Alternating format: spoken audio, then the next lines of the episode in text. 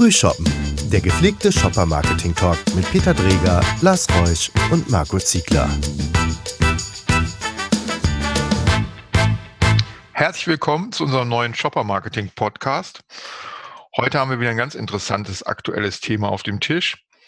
Überall wird ja zurzeit über die Innenstädte diskutiert. Es gibt viele Initiativen an vielen Städten oder an vielen Stellen wird die Innenstadt beziehungsweise das Shoppen in der Innenstadt schon für tot erklärt.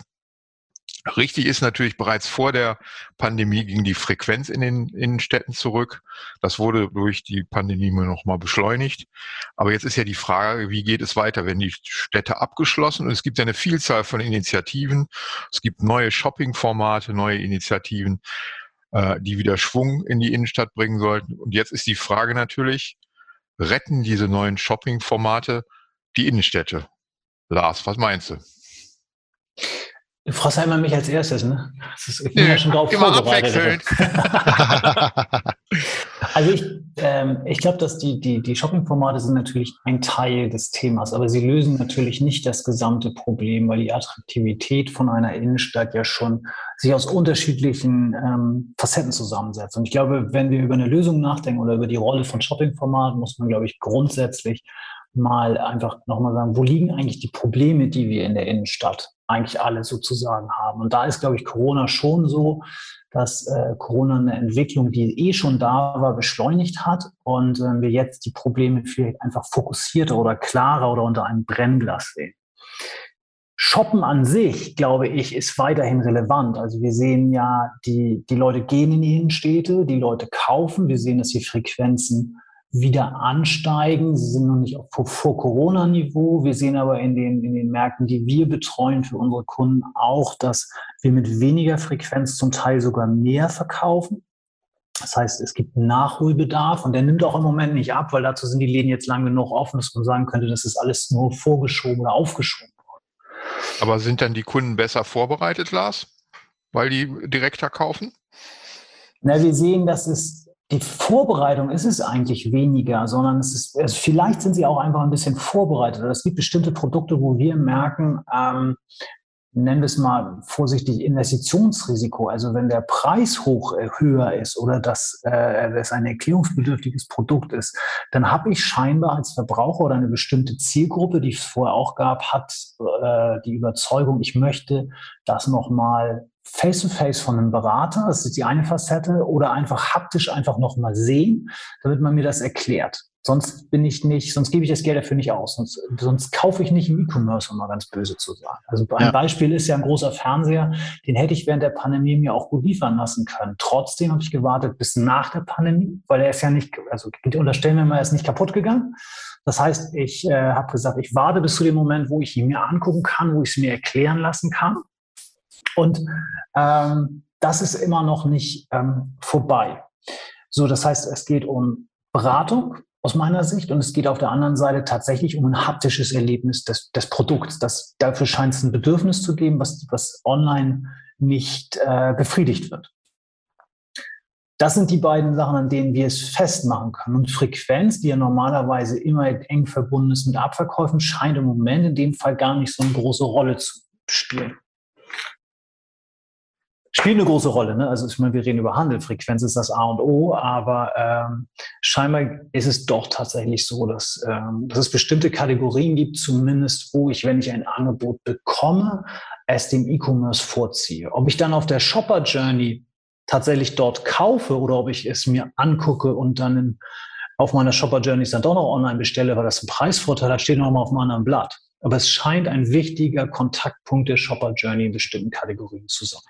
Ja, wobei, wobei natürlich auch sagen musste, wenn du jetzt siehst, viele Flächen sind momentan oder mittlerweile auch zu groß, ne? Also ist ja, findest du auch so ein, so ein Trend, den man beobachten kann du siehst, dass diese, auch egal ob du jetzt mal, mal Saturn nimmst, ne, die ja immer Innenstadtlage hatten zum Beispiel, die stellen jetzt einfach, die Jungs stellen einfach fest irgendwie, dass das alles nicht mehr, nicht mehr zeitgemäß ist in dieser Größe, in diesem ganzen Rahmen und versuchen ja auch Konzepte zu, zu finden, wo halt mehr über Service gemacht wird, mehr über Communities, über, über Workshops, also das Ganze, wo du sagst, okay, ich kriege noch einen, ich krieg noch einen Mehrwert dazu, ne? so wie du aussagst, äh, Lars, wenn, wenn ich jetzt diesen Fernseher mir dann doch nochmal angucken möchte, in echt, ähm, hätte ich dann aber auch gerne die entsprechende Beratung dazu. Und da haben wir ja auch schon mal in vergangenen Podcasts zugesprochen oft ist er dann das auch wieder die Krux da dran, dass du leider ähm, auch wieder Beispiel äh, Elektronik, Fachhandel, ähm, findest ja dann oft auch keinen, der dir helfen kann. Oder du findest nur den Fachberater von einem Hersteller, der kann dir aber zu einem anderen, sagen wir, Produkten der anderen Fremdhersteller nichts sagen. Also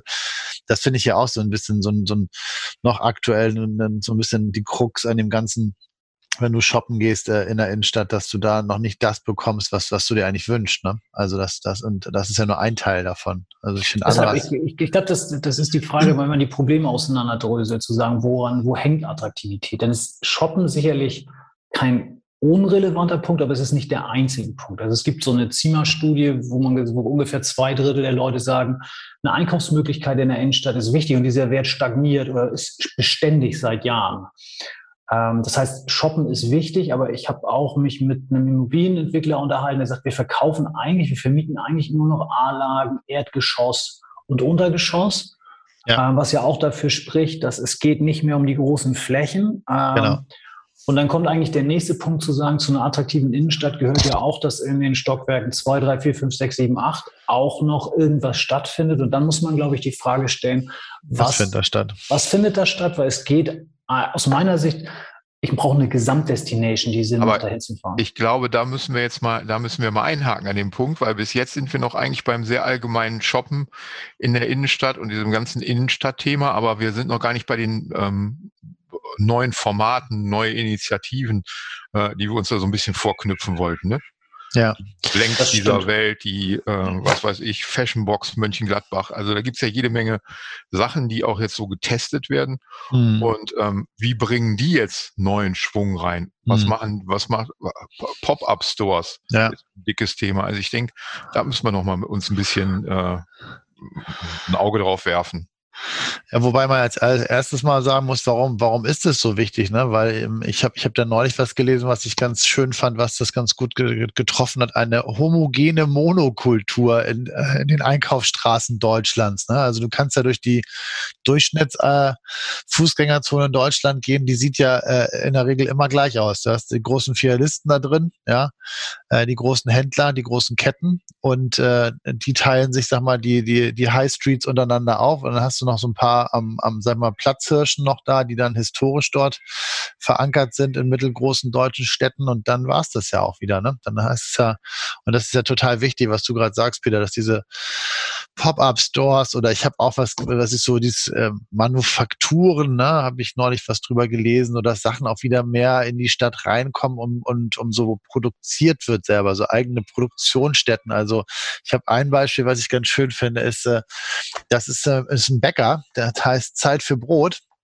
Ich glaube, der hat vor, ich habe keine Ahnung, vor über zehn Jahren in Berlin angefangen und äh, wenn du da siehst, der hat halt richtig noch hinten drin, siehst du die Backstube, wo der Bäcker halt auch backt. Ne? Und äh, alles, was von die Auslage kommt. Also es ist nicht dieses, wie bei, sag ich mal, großen äh, äh, Bäckereiketten, wo du einfach dann siehst, okay, die, die schieben die vorgefertigten Brötchen einfach nur in den Ofen, sondern da wird halt richtige, da, da, und das lassen sich die Leute auch was kosten. Ne? Also wenn du siehst, äh, was da rausgetragen wird und, und, und, und dazu schmeckt es halt noch toll. Ne? Also ich finde auch dieses ganze Thema ähm, Herstellung und Manufaktur und Produktion, vielleicht kehrt sowas auch zum Teil wieder zurück, um so eine, ja, weiß ich nicht, so, um da wieder Erlebnis. ein bisschen mehr, genau, Erlebnis, Authentizität, an, also die, die Produkte in ihrer Authentizität und ihrer Entstehung irgendwo auch zu sehen zum Teil. Ne? Das natürlich geht nicht mit allen Dingen, aber ähm, einfach dann da eine, eine Transparenz auch an den Tag zu bringen. Ne? Ich glaube, das ist so, das ist Erlebnis, genau, wie du sagst. Also aus meiner Sicht ist das ähm, ja das Thema, dass die Innenstadt um das Zeitbudget der Menschen kämpft. So, ja. wenn ich jetzt äh, sage, ich mache jetzt meinen schönen Ausflug in die, in die Innenstadt und ähm, gehe zu so einem Blank, wo ich auf ganz engem Raum viele neue Produkte erfahren kann oder mal anschauen kann, wo ich gar nicht, da habe ich ja noch nicht mal Warendruckgefühle, ähm, dann ist das für mich wie ein Ausflug Da werde ich überrascht, da erfahre ich was Neues. Und das ist wie ein Ausflug ins in ein Freizeitcenter, wenn ich die richtigen Formate finden kann. Ja. Ich denke, das ist, das ist, das ist gleichzeitig die Chance und die Herausforderung. Vorteil ist immer, dass ich mit fünf Sinnen erfahren kann. Ich kann es schmecken, riechen, anpacken. Äh, das ist alles klar. Aber ähm, wie werde ich auch überrascht und habe im Grund auch immer mal wiederzukommen? Und ich denke, das ist auch so ein, so ein bisschen äh, eine Herausforderung, also dieses Erlebnis. Ja. Ja, aber das natürlich auch kombiniert mit, mit auch vielleicht auch so im, dem Ganzen so Arbeiten, Wohnen, Leben, Kultur, äh, Mitbestimmung der Menschen. Ich, also ich habe neulich auch gelesen, irgendwie, dass mittlerweile drei Viertel der Deutschen in Städten wohnen. Ne? Also ähm, und natürlich die Landflucht immer noch da ist und äh, das wird nicht weniger in den Ballungszentren. Das wird also die, es wird immer noch größer, wobei man natürlich jetzt auch wieder nach Corona dann irgendwie wird, wird ja auch darüber gesprochen, dass äh, die Menschen wieder raus aufs Land wollen. Also das ist ja immer noch so ein bisschen unterschiedlich und, und aber grundsätzlich sind natürlich die Städte in den letzten Jahrzehnten immer weiter gewachsen.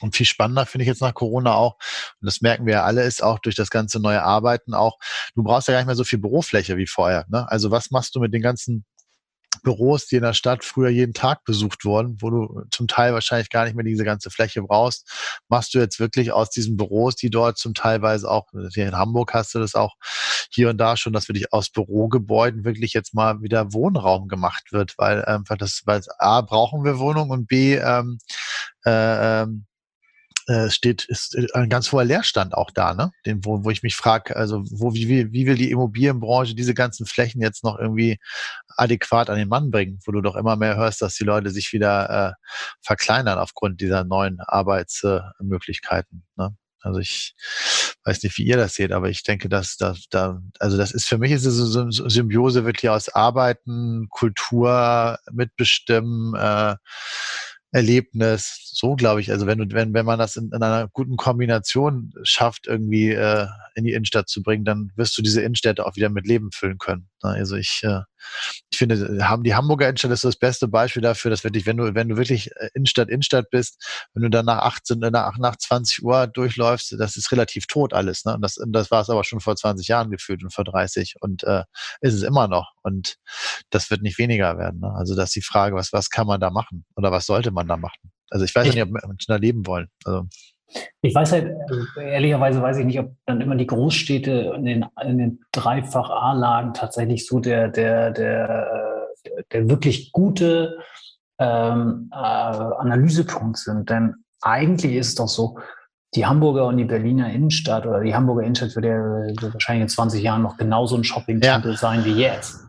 Ähm, aber das, das Problem sind ja die kleinen und die mittelgroßen Städte, ähm, wo wir jetzt schon sehen können, dass reines Shopping. Und das ist, glaube ich, eher dann etwas, wo man aus die Learnings auch sicherlich nach Hamburg übertragen kann und auch muss, ähm, wo wir sehen, dass es noch, dass es nicht mehr funktioniert, weil das reine Shopping an sich in einer kleinen und mittelgroßen Stadt genau das nicht mehr bedient. Und in diesem Thema, ich, ich kämpfe um die Verweildauer oder um die Zeit der Menschen, sind Shopping-Formate, glaube ich, schon andere Shopping-Formate oder diese Durchmischung von Shoppen, Wohnen, Freizeit und Kultur ähm, schon diese Themen, die, die wichtig sind. Und ich muss mir als Innenstadt in der, auch im Klaren darüber sein, dass es muss, also wie ist ja auch ein alter Grundsatz, dass es muss ständig was Neues passieren, damit es Sinn macht, dorthin zu gehen. Ja. Und das sind ja zum Teil diese Formate, dass du sagst, ich habe äh, ich habe das Thema Erlebnis oder ich habe einen Pop-up-Store, wie wir es gesagt haben, oder temp temporäre Geschichten, wo es eigentlich um Entertainment und wenn man so will auch um Engagement geht.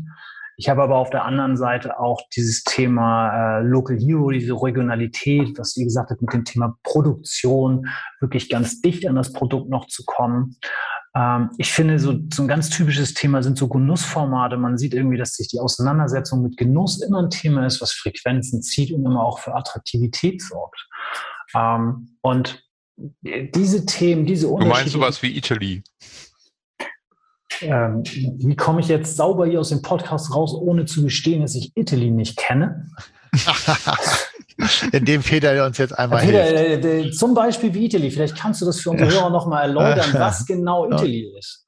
Das ist ja im Prinzip Markt und Restaurant alles in einem, wo ich dann eben Rezepte bekommen kann, wo ich aber auch essen kann und wo ich dann ähm, auch meinen Einkauf machen kann. Das ist dann eben weniger ein Versorgungseinkauf, als so ein Genusseinkauf. Ja, genau, sowas, sowas in der Richtung. Aber ich denke auch ganz klassisch an ähm, die, die, Tee, Kaffee, Schokolade, äh, Themen, also wo du aussagst, wo du Manufaktur, der Manufakturgedanke, den wir eben hatten, wo du den einfach auch nochmal erleben kannst und sagst, das ist, ich habe einfach mehrere unterschiedliche Anlässe, in die Stadt zu fahren. Und es macht Sinn, meine Zeit zu investieren. Ja. Und, ähm, und dann kann ich auch noch meinen, ähm, hier ist ein Polizeieinsatz, falls jemand die Sirene hört, ähm, dann kann ich auch noch meinen ähm, mein, mein Wochenendeinkauf kann ich vielleicht auch noch auf dem Weg erledigen oder zumindest das, was mein Wochenendeinkauf, was mein Warenkorb besondert, weil den Rest kaufe ich dann vielleicht einfach ein bisschen auf dem Rückweg ähm, sehr, sehr schnell und convenient ein. Aber die, diese Mischung aus unterschiedlichen Formaten führt, glaube ich, dazu, dass sich immer noch das Thema Shopping dadurch noch immer attraktiv wird und weil es auch, glaube ich, immer noch ein Frequenzbringer ist. Aber es ist das, wenn wir in kleine und mittelgroße Städte gucken, sicherlich nicht mehr das Einzige, weil wenn wir, wie ihr sagt, wenn ich noch was essen kann dabei und wenn ich vielleicht noch eine gute Rezeptidee habe und die Zutaten bekomme, dann ist das mal sicherlich keine Warenversorgung meines täglichen Bedarfs, sondern dann ist das auch wieder ein Erlebnis äh, und das ist, das ist toll, das ist cool und das ist, glaube ich, das, was wir tatsächlich auch brauchen.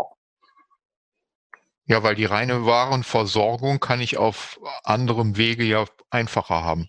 Ja, ja, das merkst du ja auch daran, dass das immer mehr auch bei, bei Supermärkten, also dass auch da ja die Flächen, also du hast viele kleinere Stores mittlerweile, da gibt es ja auch die verschiedensten Konzepte mittlerweile im LEH, wo du merkst, okay, schnell rein, die, sag mal, die Basics rausholen.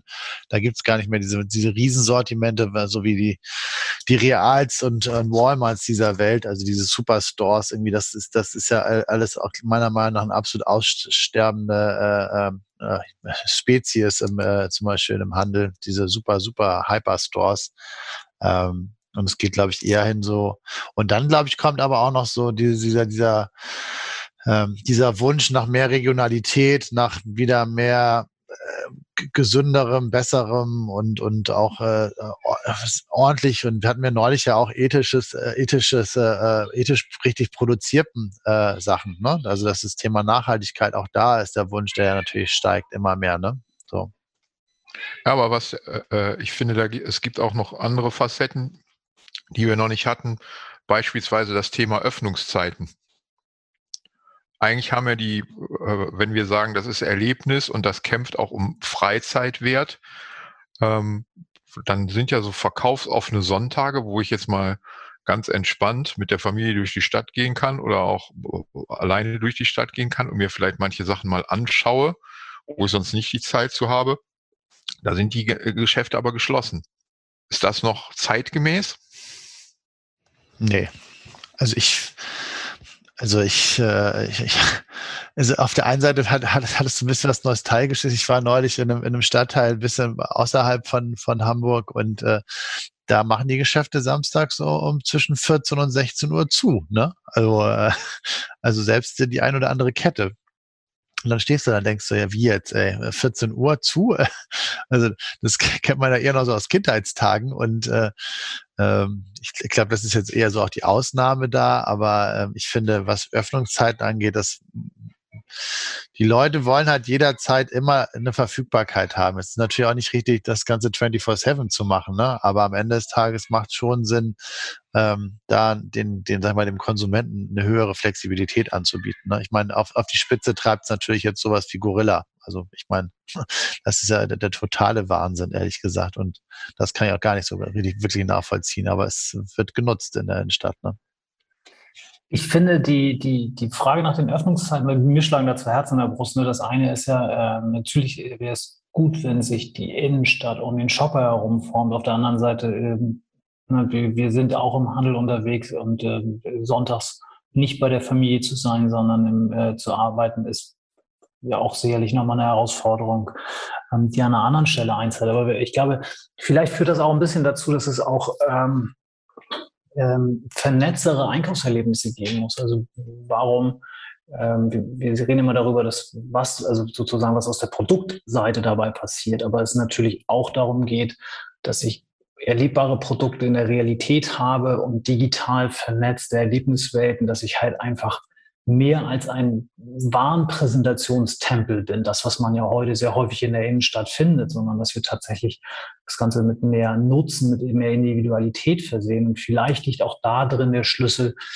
ein bisschen die Diskussion um, ähm, um, Ein um, Öffnungszeiten zu führen, weil eigentlich ähm, ist es doch auch heutzutage relativ einfach möglich zu sagen, ich möchte dort Zeit haben, ich möchte dort einen Berater haben und ich möchte gerne, dass der zu einer bestimmten Uhrzeit da ist, wenn ich auch kann. Ähm, aber das schreit ja auch nach einem Termin.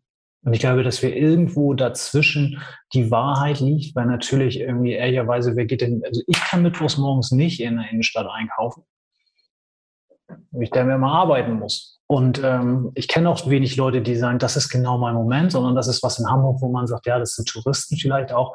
Aber in den kleinen und mittelgroßen Städten ist es vielleicht einfach so, dass wir einen anderen Fokus, einen mehr Shopper-fokussierten äh, Blick auf Öffnungszeiten richten müssen und sagen müssen, vielleicht müssen wir uns einfach ein bisschen anders danach richten und nicht sagen, ich muss jetzt noch eine Hose kaufen, also muss ich samstags und vormittags mit allen anderen in die Innenstadt rasen, weil um 14 Uhr macht der Laden zu. Das ist ja jetzt wirklich nicht das, weshalb ich, also wenn wir bei dem Thema bleiben, ich investiere meine Zeit, ne, dann habe ich ehrlicherweise eine ganz schlechte Rendite, wenn ich das so mache. Und dann könnte ich meine Hose wahrscheinlich auch online bestellen, weil es viel entspannter ist. Kann sie ja danach auch wieder zurückschicken. Das heißt, ich glaube, Öffnungszeiten hat auch was damit zu tun, wie wir damit umgehen, wie wir sie digital einbinden, wie wir vernetztere Erlebnisse schaffen. Und ich glaube, dass dann das Thema Öffnungszeiten vielleicht auch einfach ein bisschen zurücktritt. Wenn eine Innenstadt an sich attraktiv ist, auch sonntags, dann haben auch mehr Geschäfte offen. Zwangsläufig.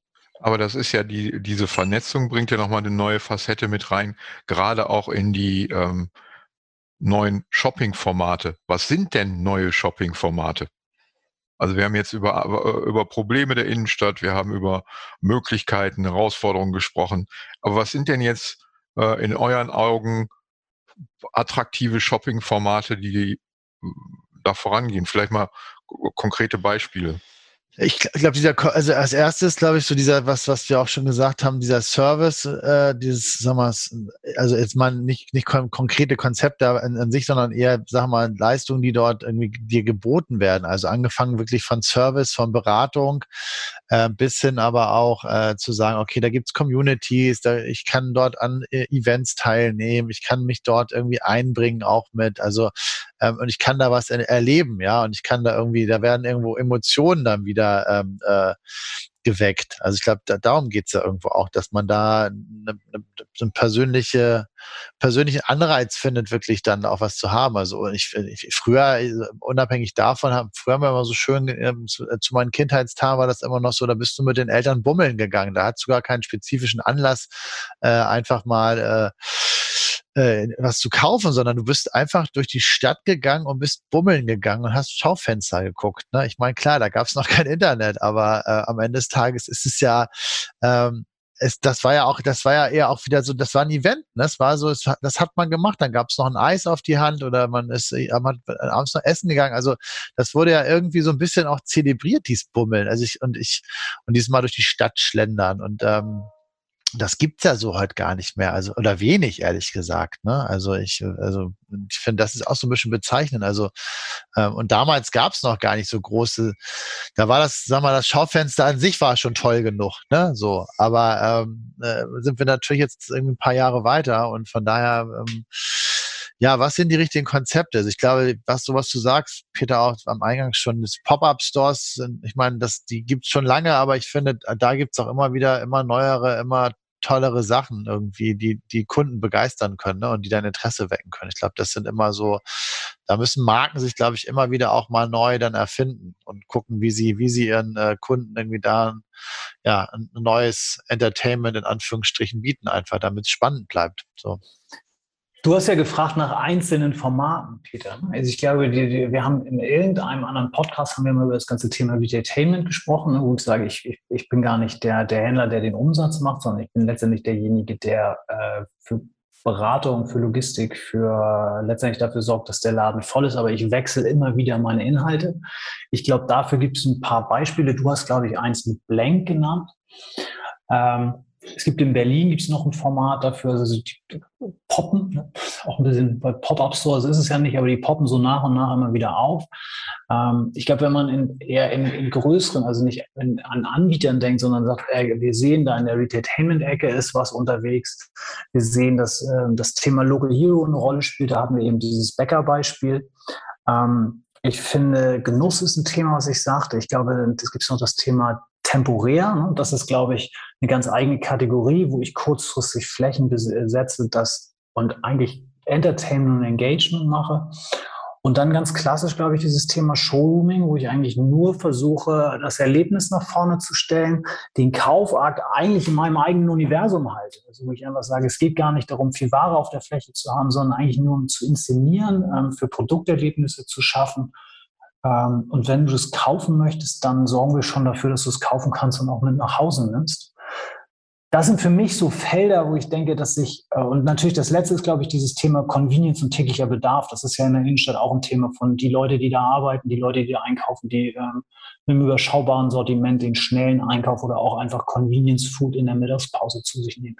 Wenn man daraus aber sozusagen sich eine Innenstadt basteln würde, wie bei Lego, glaube ich schon, dass sie eine recht hohe Attraktivität hätte, weil sich permanent immer wieder was verändert und es gute Gründe gibt, dorthin zu gehen. Ja. Ich glaube, ein, ein, ein Format fehlt uns noch. Und zwar dieses Format, was, was du eben äh, kurz angedeutet hast, ähm, Verknüpfung von Online-Handel mit stationärem Handel. Also mehr dieser Service-Gedanke, wie dieses Postie-Box in Helsinki. Ja. wo die äh, mit ähm, Online-Händlern zusammenarbeiten. Ich kann da vor Ort eben was anprobieren, wenn ich das jetzt richtig im Kopf habe, oder die Waren auch da abholen, weil was ist auch ein Problem für viele Leute in der Innenstadt, ähm, die äh, können keine Pakete entgegennehmen, weil sie sind ja arbeiten. So, also ich glaube, diese Verknüpfung mit Online-Handel und den das Beste aus beiden Welten sozusagen, das spielt in meinen Augen auch noch eine Rolle. Ist das für dich ein eigenes Shopping-Format? Weil für mich wäre es immer so, ein, ähm, so, eine, so eine Querverbindung von allen gewesen, weil es ist für, zumindest in, so in dem, wenn wir mit Kunden sprechen, immer so, dass wir sagen, das ist eigentlich die darunter liegende Evolutionsstufe, um die es eigentlich geht. Sondern jeder von dieses, jedes dieser Formate sollte dieses vernetzte Einkaufserlebnis im Fokus haben. Also ich, ich kann halt nicht mehr viel Ware auf der Fläche haben, weil dazu ist es zu teuer, sondern ich muss andere Wege finden und mich lieber auf das konzentrieren, was ich E-Commerce-seitig nicht ähm, substituieren kann. Und ähm, dementsprechend ist es ja Beratung und Erlebnis sind ja die beiden starken Worte, die, die dabei eine Rolle spielen. Und die Vernetzung, also ist für mich kein Selbstzweck, sondern es ist eigentlich ein Hintergrund, der, der, der dabei läuft. Das ist ja so ein Hygienefaktor eigentlich, finde ich. Ne? So ich eine, glaube, dass, der, dass das jetzt noch, dass das jetzt noch ein Format durchaus ist, weil es den Convenience-Gedanken da in den Vordergrund stellt. Das stimmt, ja. Weil das an vielen Stellen nicht abgedeckt wird. Deswegen finde ich, das ist das für mich noch, ist es noch erwähnenswert. Ja, okay. Also kaufe ich den Punkt kaufe ich. Aber wenn man sich den beispielsweise in Hamburg den Bonprix Store anguckt, den haben wir, glaube ich, häufig genug schon diskutiert, ja. da ist die Technik ja nicht der Technikwillen da. Das ist ja keine Inszenierung von Technik, sondern da nimmt die Technik mir einfach Dinge ab, ja. die ich, ähm, die mich, äh, die mir, die, die, die es nicht einfacher machen, sozusagen. Ja. Und Technik wird dabei vielleicht eher zu einem Enabler. Und ich glaube, das ist das Wichtige dabei, wenn wir heute immer reden, es geht nicht darum, Technik der Technik zu machen, sondern die Frage ist, was ist der konkrete Nutzen für den Verbraucher?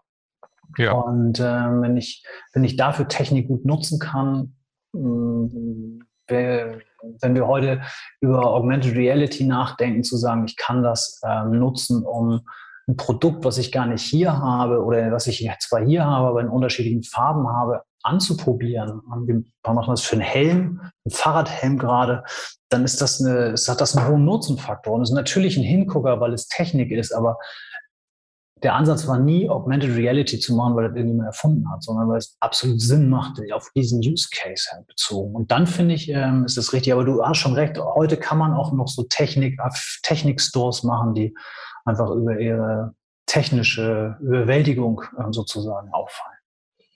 Aber ähm, natürlich müssen sie Nutzen bieten. Man muss vom Nutzen ausgehen. Und bei, bei meinem Beispiel war es die Convenience.